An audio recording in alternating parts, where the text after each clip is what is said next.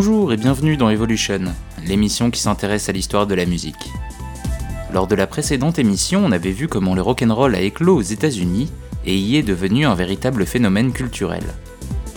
Aujourd'hui, nous allons commencer par traverser l'Atlantique et nous intéresser à la scène rock britannique, puis voir comment la scène rock américaine a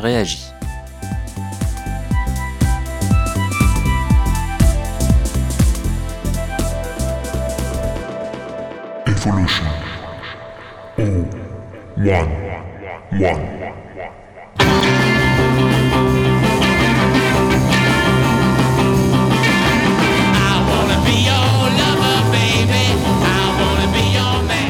musique la plus populaire au Royaume-Uni était la musique importée des États-Unis. Que ce soit la pop de Frank Sinatra, le jazz de Glenn Miller ou le rock and roll d'Elvis, ce sont les productions américaines qui dominent les charts. Il y avait alors l'idée que les Britanniques ne pouvaient pas faire mieux que les Américains.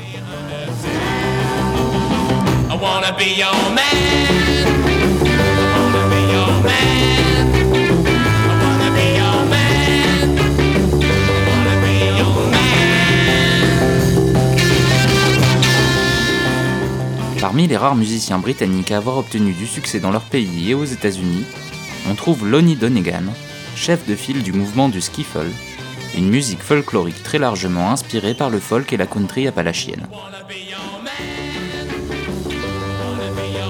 Cette mode du skiffle intervient alors à la fin des années 50, et de nombreux musiciens britanniques qui deviendront célèbres par la suite ont fait leurs premières armes en jouant cette musique folklorique. Écoutons donc le Rock Island Line de Lonnie Donegan, sorti en 1955 et qui parvint à se hisser à la 8 place des charts américains.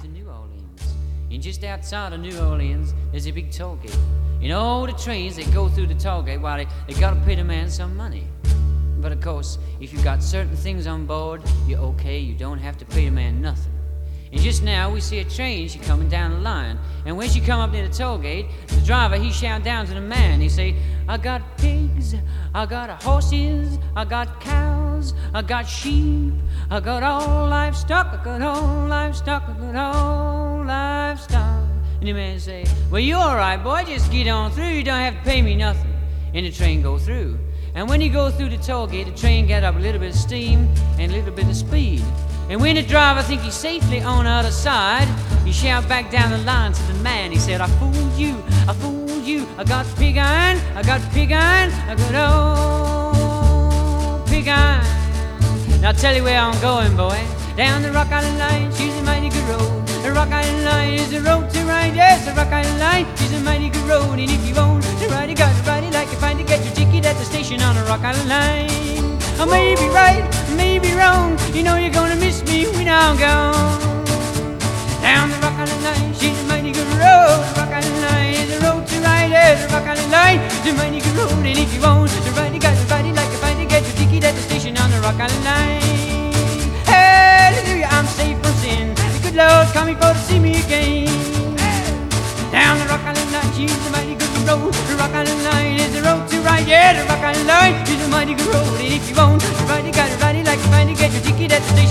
Island Line. A B C W X Y Z. Cat's on the cover, but he don't see me. Down the Rock Island Line, she's a mighty good road. The Rock Island Line is the road to ride. Yes, the Rock Island Line is a mighty good road. And if you want to ride, you got to ride it like you find to get your ticket at the station on the Rock Island Line. Rock Island Line, she's a mighty good road. Rock Island Line, the road to ride. Yes, the Rock Island Line is a mighty good road. And if you want to ride, you got to ride it like you find to get your ticket at the station on the Rock Island Line.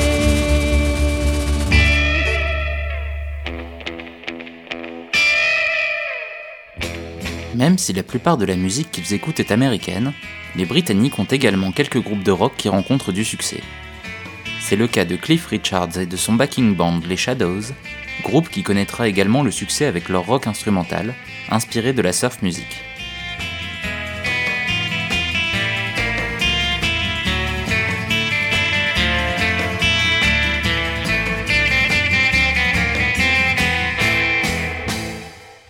Richard, le chanteur, est tout simplement l'équivalent d'Elvis au Royaume-Uni en termes de vente et de popularité.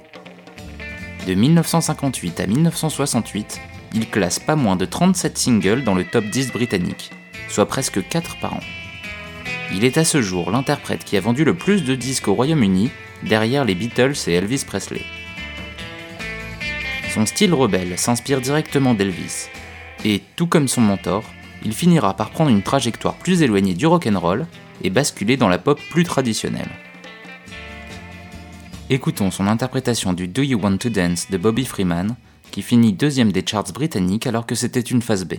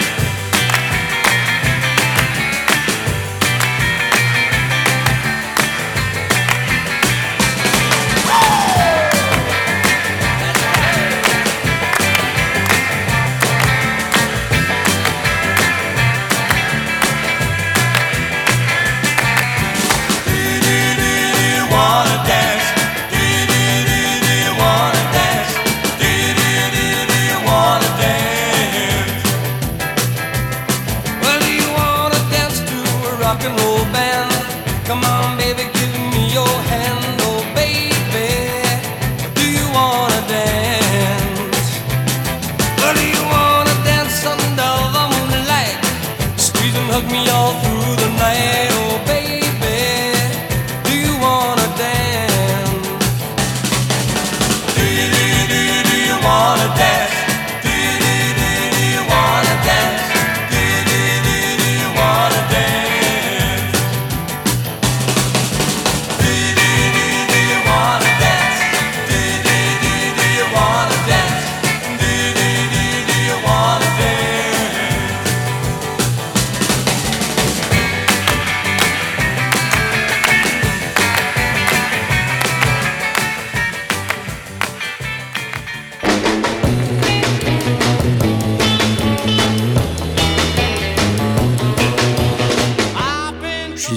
1963, Cliff Richard était le musicien britannique le plus connu, mais il s'exportait peu.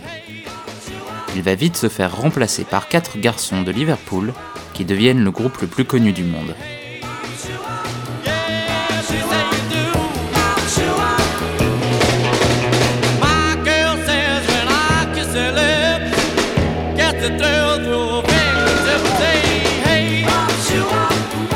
Petit rappel. John Lennon forme les Quarrymen, un groupe de skiffle, en 1956 à l'âge de 16 ans. Rapidement s'adjoignent Paul McCartney et George Harrison, et ils finissent par faire du rock'n'roll, ce qui fit partir les autres membres du groupe. Rebaptisés les Beatles, ils acceptent un contrat en Allemagne, à Hambourg, pour être le groupe président d'une boîte de nuit. Hambourg était alors une ville portuaire avec une réputation festive et de nombreux groupes anglais allaient y jouer, à défaut de pouvoir faire venir des groupes américains.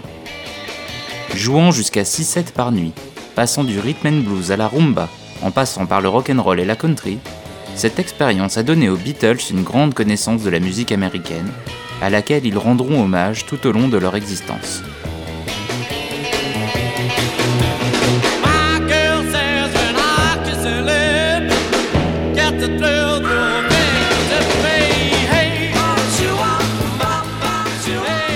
Après avoir passé deux ans à faire des résidences à Hambourg, les Beatles retrouvent Liverpool et connaissent de petits succès locaux. Ils sont alors repérés par Brian Epstein, leur futur manager, qui leur fait passer des auditions à Londres. Le label Decca les refuse, sous prétexte que c'est la fin des groupes à guitare, et ils signent finalement sur Parlophone, sous-division d'EMI, dirigée par George Martin, qui devient alors leur producteur. Après un premier hit en 1962, Love Me Do, qui atteint la 17e place des charts britanniques, ils obtiennent leur premier franc succès en 1963 avec les singles Please Please Me, From Me to You, She Loves You et I Want to Hold Your Hand.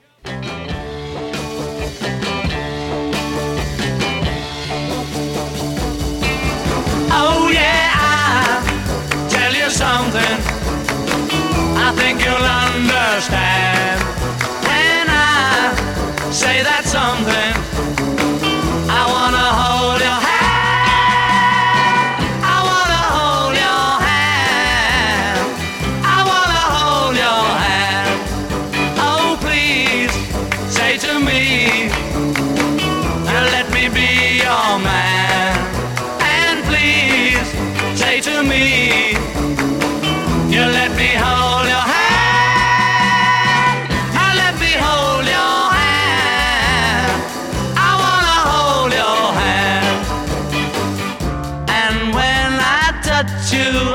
Feel happy inside.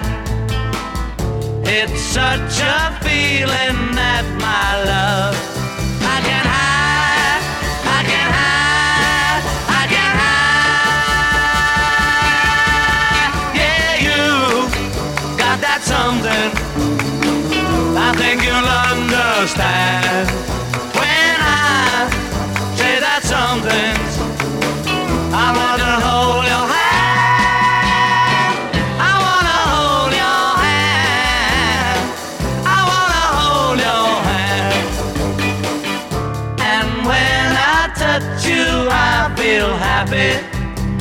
inside. It's such a feeling that my love I can hide, I can hide, I can hide. Yeah, you got that something. I think you'll understand when I feel that something.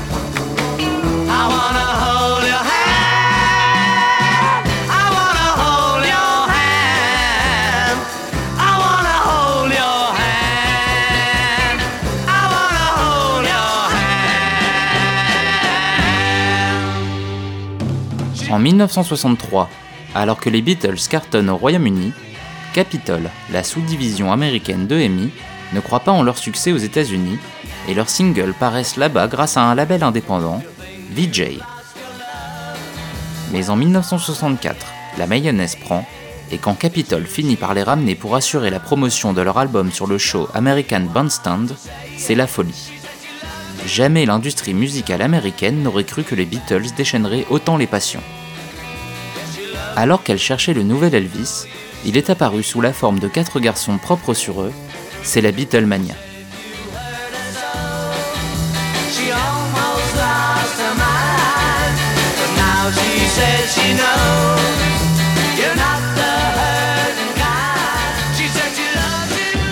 Alors qu'au Royaume-Uni, le charme des Beatles vient de leurs origines assez modestes, quatre jeunes du Nord industriel qui viennent conquérir Londres et chambouler l'ordre établi, aux États-Unis, ils sont perçus comme le summum de la sophistication britannique grâce à leur accent et leur look.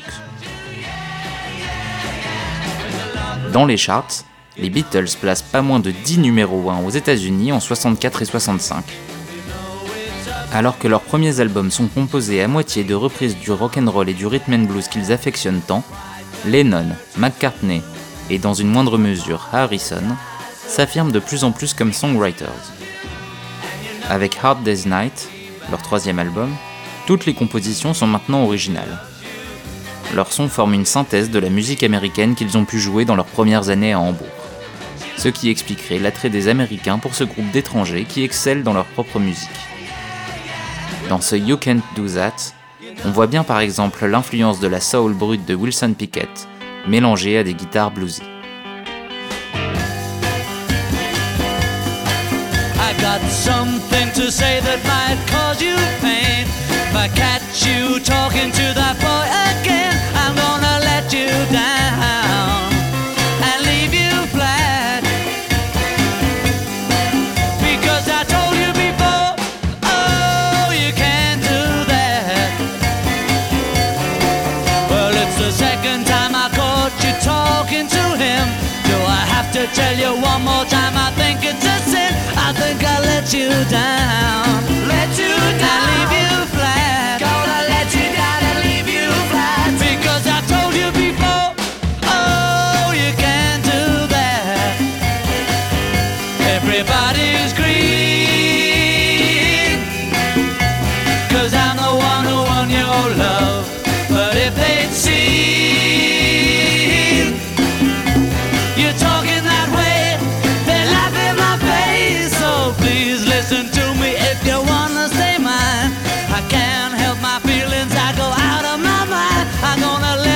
down.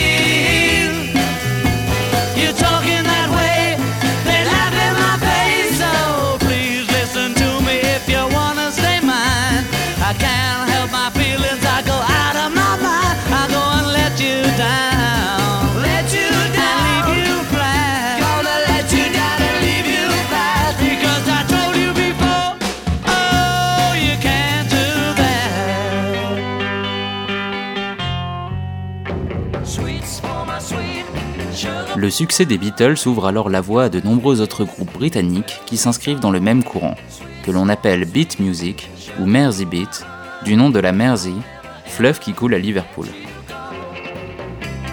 Pour la première fois, il y a plus de formations du Royaume-Uni que des États-Unis dans les charts britanniques.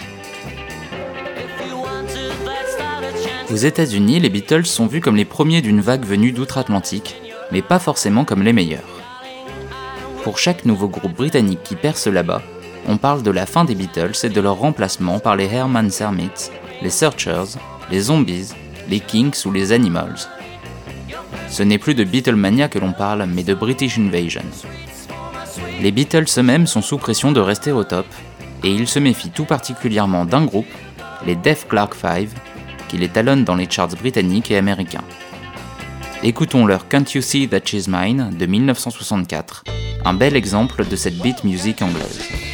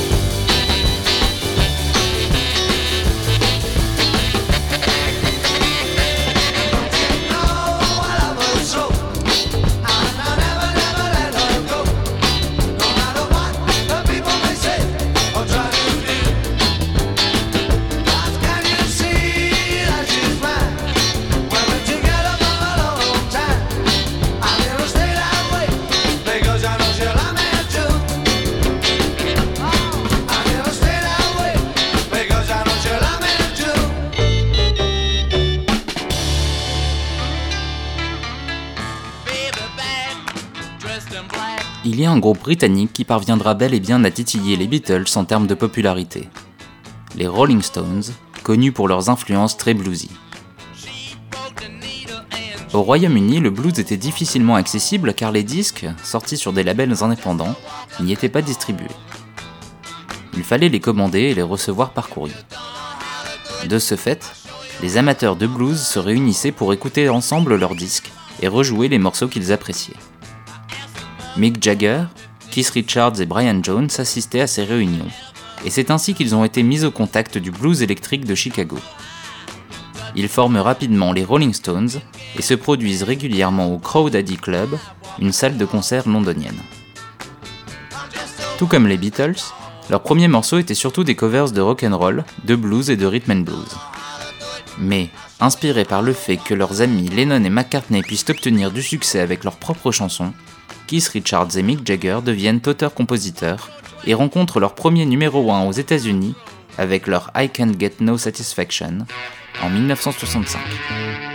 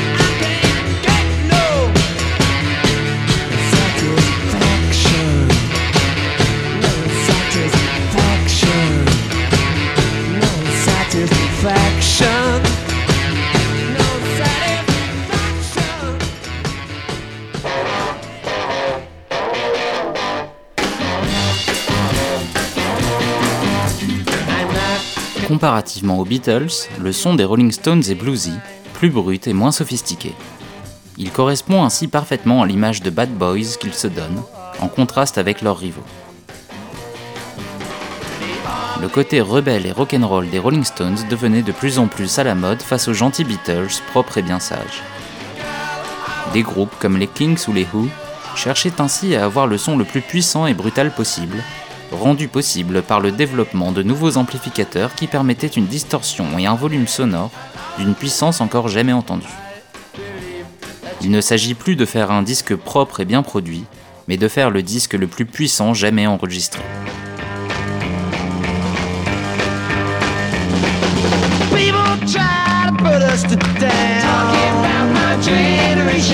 Just because we get around.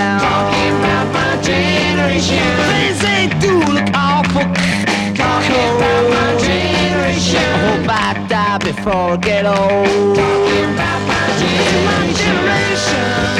This is my generation, baby. Why don't you all fade away? Don't try to dig what we all say. I'm not trying to cause a big sensation. I'm just talking about my generation. My generation.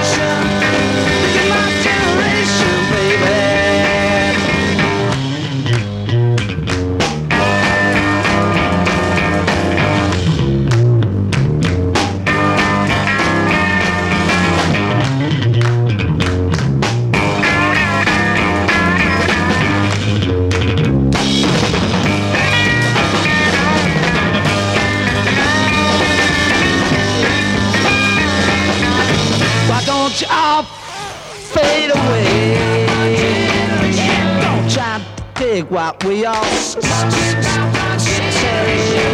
Trying to cause a big sensation. Just talking about my generation. My generation. This is my generation, baby.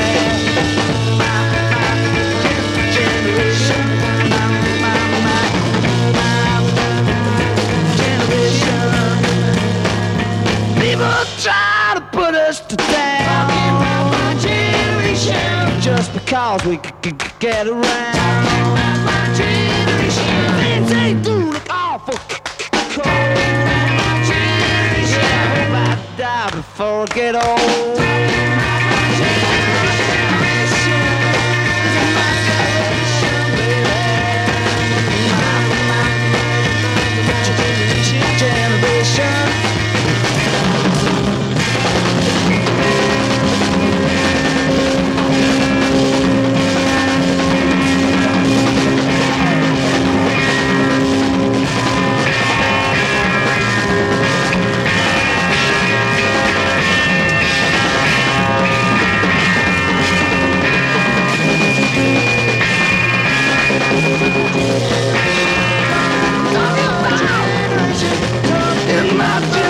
Generation, in my generation, in my generation, baby.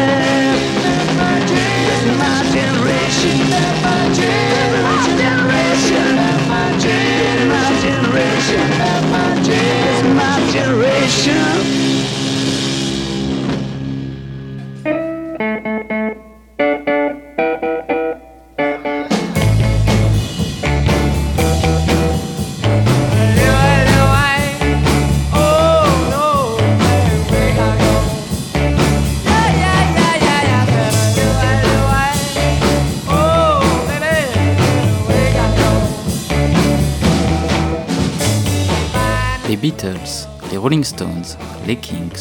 Les Who, les Zombies, les Yardbirds, les Def Clark Five, les Animals, autant de groupes britanniques qui connaissent un grand succès international entre 1963 et 1966. Mais que se passe-t-il dans le monde du rock'n'roll américain? Ils n'ont jamais vraiment été en mesure de répliquer le succès des Beatles. Leurs seuls concurrents étaient les Beach Boys, mais cela concernait plus leur côté pop que leur côté rock. Mais ce n'est pas parce qu'aucun groupe n'a connu un succès sur la durée équivalent au groupe britannique que rien n'est sorti des États-Unis en termes de rock'n'roll. Il se développait là-bas ce qu'on appellera le rock garage, du fait que c'était une musique plus amateur, que l'on imagine créée par les jeunes dans le garage de leurs parents. Les instruments de musique étant de moins en moins onéreux, de plus en plus de jeunes y avaient accès, et ils se rêvaient ainsi à devenir des rockstars.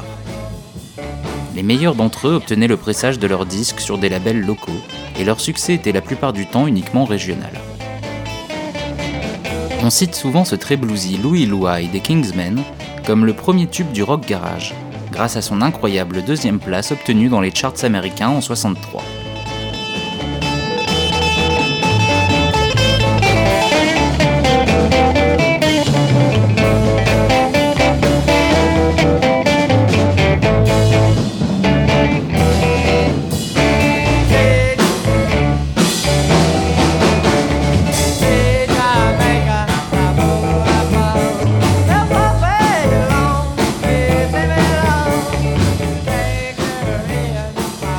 Ces groupes n'arrivaient malheureusement pas à enchaîner sur leur succès, peut-être parce qu'il manquait de structures professionnelles pour vraiment les appuyer et les accompagner.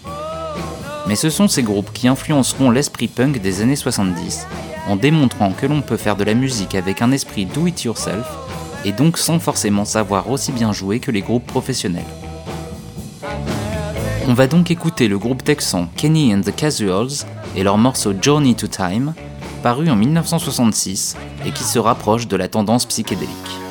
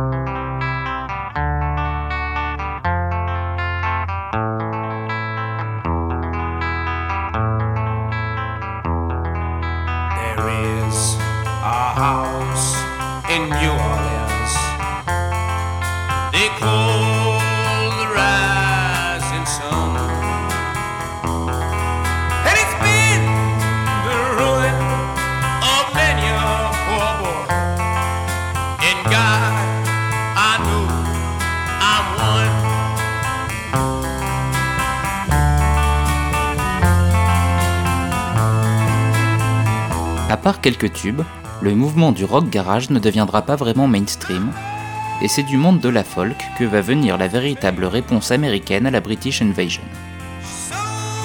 C'est d'ailleurs en entendant ce morceau des Animals, reprise d'une chanson de folk traditionnelle américaine, que Bob Dylan va se décider à électriser sa musique et ainsi apporter un nouveau vent frais sur le rock américain.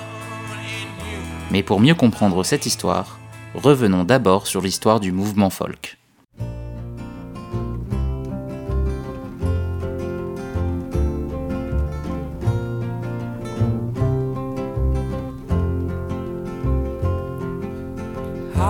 Comme on l'a vu dans l'épisode 9, le folk est la musique traditionnelle du sud des États-Unis, avec un socle de chansons apportées par les immigrés européens.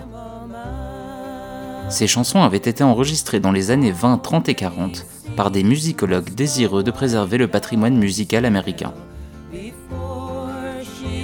Le mouvement folk est donc surtout l'affaire de citadins, souvent engagés politiquement à gauche, et qui voient dans cette musique une authenticité et une pureté équivalentes au blues afro-américain.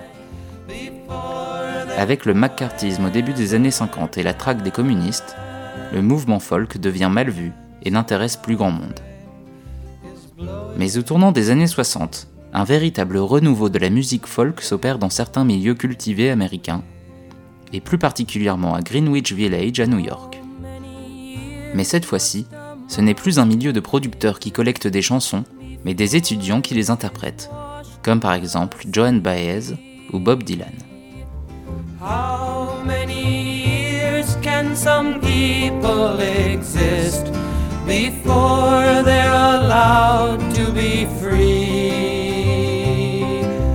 How many times can a man turn his head and pretend that he just doesn't see? The answer, my friend, is blowing.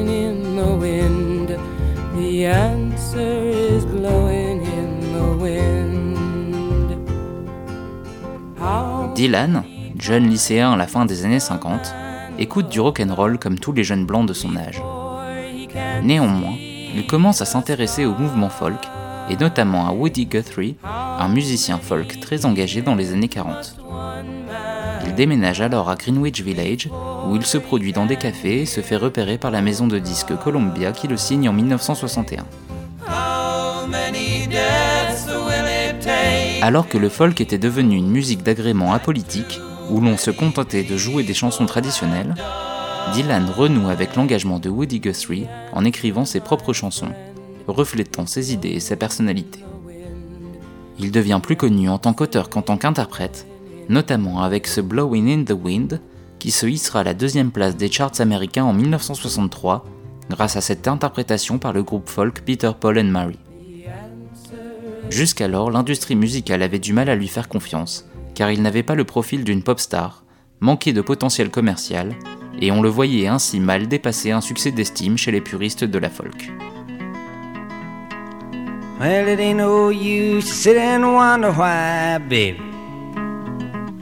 Even you don't know by now. And it ain't no use to sit and wonder why, baby. It'll never do somehow. When your rooster crows at the break of dawn, look out your window and I'll be gone. You're the reason I'm a traveling on. But don't think twice, it's alright.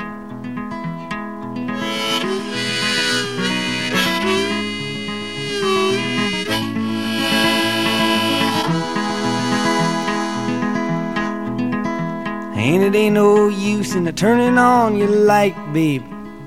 The light I never knowed. And it ain't no use in turning on your light, babe. I'm on the dark side of the road. But I wish there was something you would do or say to try and make me change my mind and stay. But we never did too much talking anyway. But don't think twice, it's alright.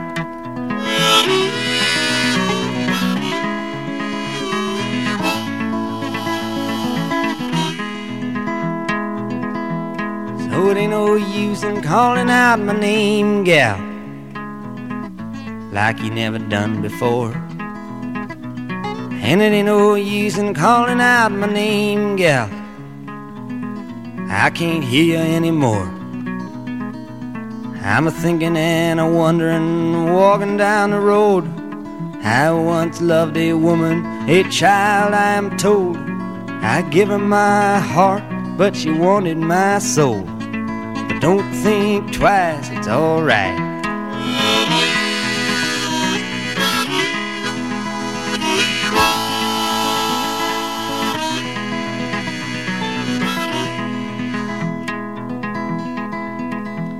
So long, honey, baby, where I'm bound, I can't tell. Goodbye is too good a word, baby. So I just say fairly well. I ain't saying you treated me unkind. You could have done better, but I don't mind. You just kinda wasted my precious time. Don't think twice, it's.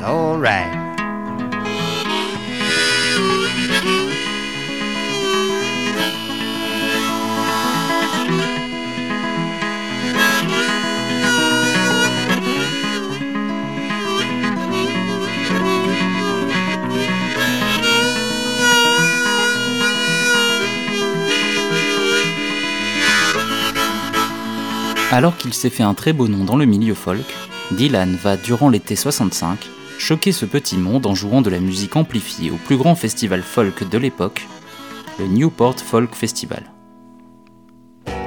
Inspiré par le House of the Rising Sun des Animals, il vient jouer accompagné d'une batterie, d'une guitare et d'un orgue électrique. Dans le mouvement folk, l'idée était de faire un accompagnement sobre et acoustique pour bien rendre claires les paroles. L'utilisation d'une guitare électrique trahissait l'envie d'avoir du succès commercial. Après s'être fait huer par certains au festival, on raconte même que l'organisateur a cherché à couper le courant des amplificateurs pendant son concert, il écrit cette chanson Positively 4th Street contre les orthodoxes du mouvement folk.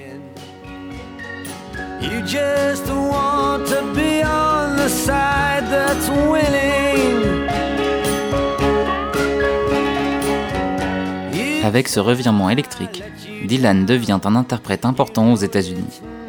Sa musique est la rencontre de l'esprit folk, engagé et authentique, avec la musique moderne des Beatles. Le folk rock devient alors la véritable réponse américaine à la British Invasion.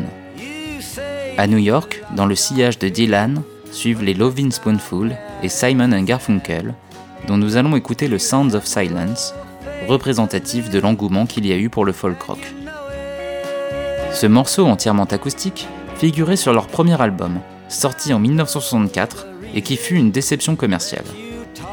Le groupe se sépara, et à leur insu, leur producteur Tom Wilson décida de remixer le titre en y ajoutant une batterie, une basse et une guitare électrique. Avec ce traitement, The Sounds of Silence parvint à la première place des charts américains un an plus tard et lança la carrière du duo.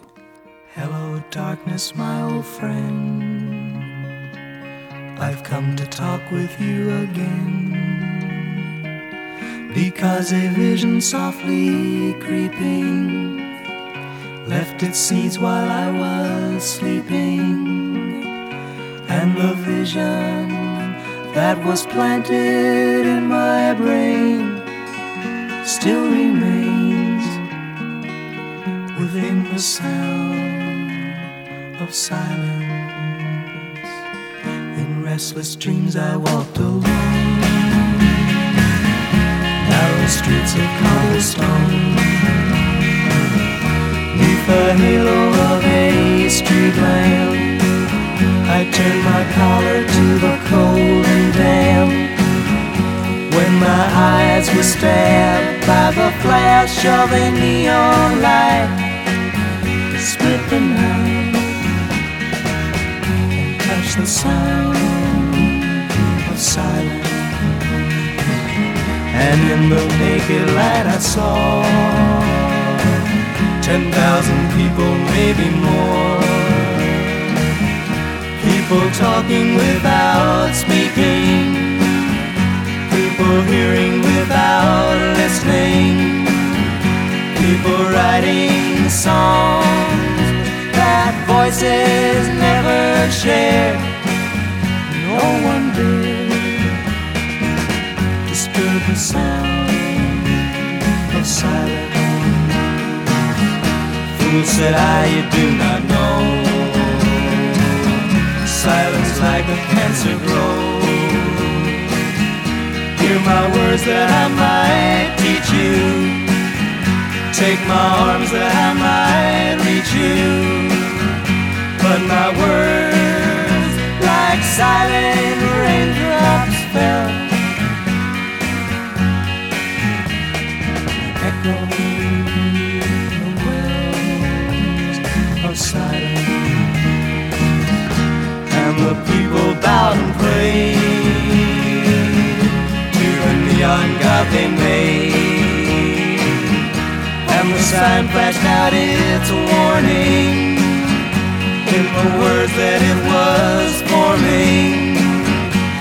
The sign said the words of the prophets are written on the subway walls, the tenement halls,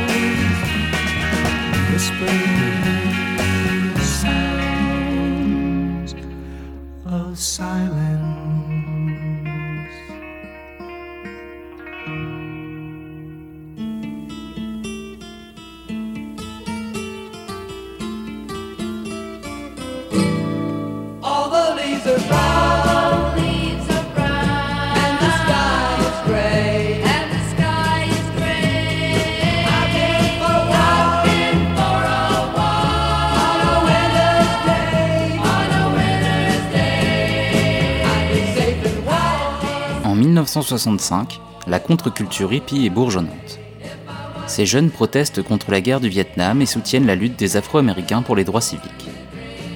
Leur bande-son préférée, le folk rock. En à peine un an, cette musique envahit les ondes et certains membres du mouvement deviennent de véritables pop stars, comme Sonny and Cher, antithèse de Dylan, plus concernés par la mode et le flower power que par la politique.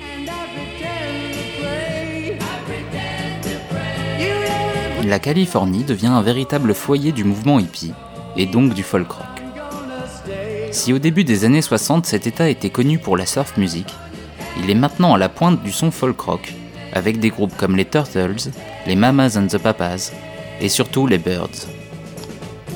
Avec leur son jungly si particulier issu d'une guitare à 12 cordes, les Birds seront la formation la plus populaire de cette musique, atteignant par deux fois la première place des charts pop en 1965. Écoutons donc leur Mr. Tambourine Man, chanson écrite par Bob Dylan et qui fut leur premier grand succès.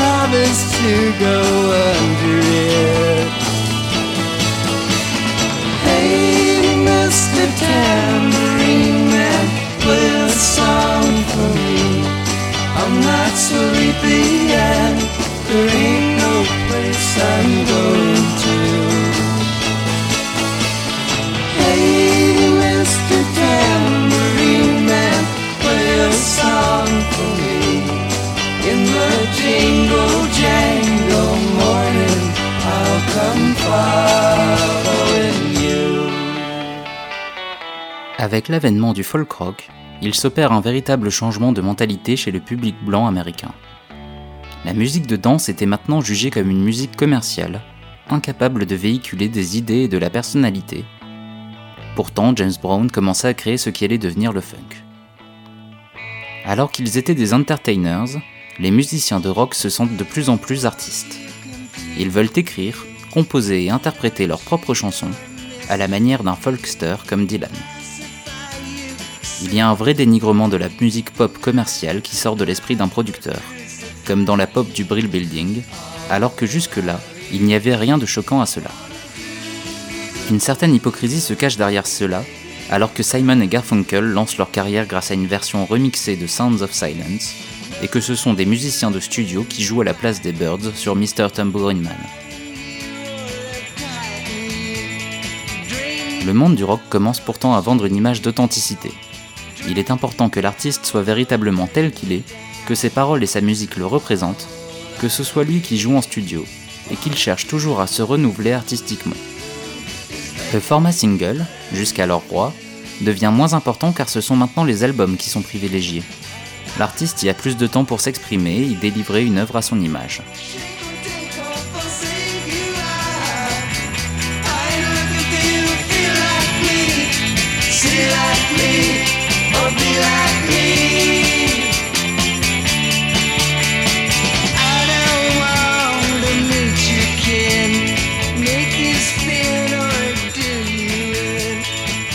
De l'autre côté de l'Atlantique, le groupe le plus populaire du monde, les Beatles, inspirés par leur nouvel ami Bob Dylan, commencent à mettre de côté leurs racines rhythm and blues pour faire de la musique moins dansante et considérée comme plus adulte par le public. Ils commencent, avec l'album Rubber Soul en 1965, à diversifier leurs sons et à privilégier leurs albums plutôt que leurs singles. Leurs chansons deviennent de plus en plus personnelles, comme ce Norwegian Wood, traduisant l'intérêt que George Harrison porte à la musique classique indienne.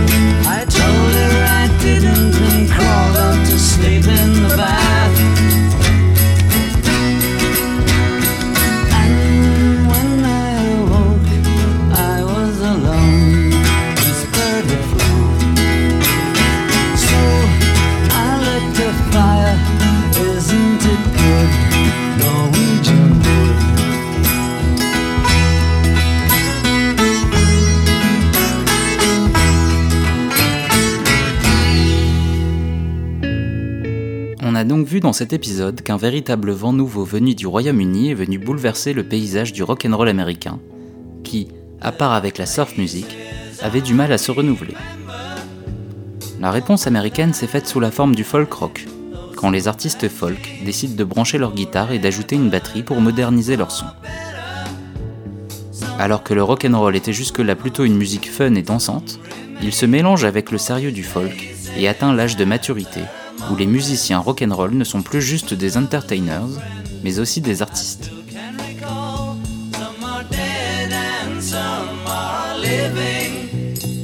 Les Beatles représentent parfaitement cette évolution.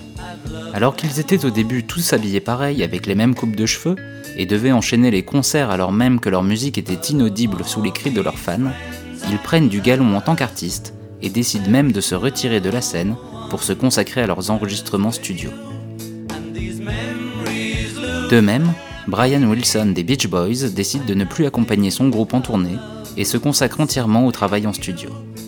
Son but Produire l'album parfait et dépasser les Beatles. C'est de cette saine concurrence que naîtront les premiers concept albums, où Beach Boys et Beatles vont se surpasser pour produire l'œuvre de studio ultime, celle qui les fera passer du statut d'entertainers à celui d'artistes.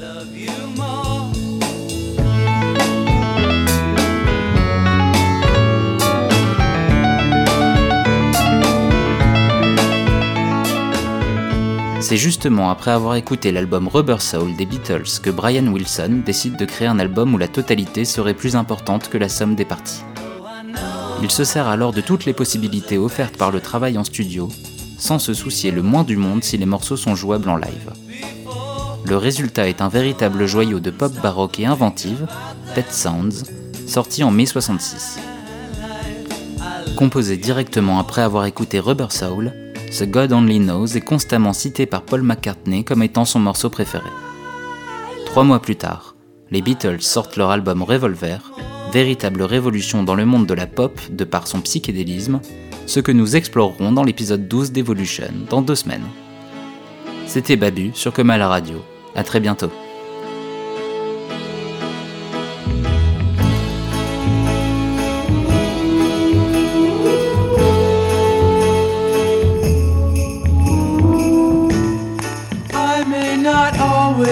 Love you, but long as there are stars above you, you never need to doubt it.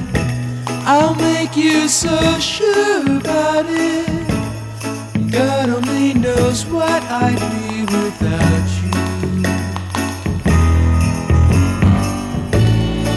If you should ever leave me, well, life would still go on, believe me.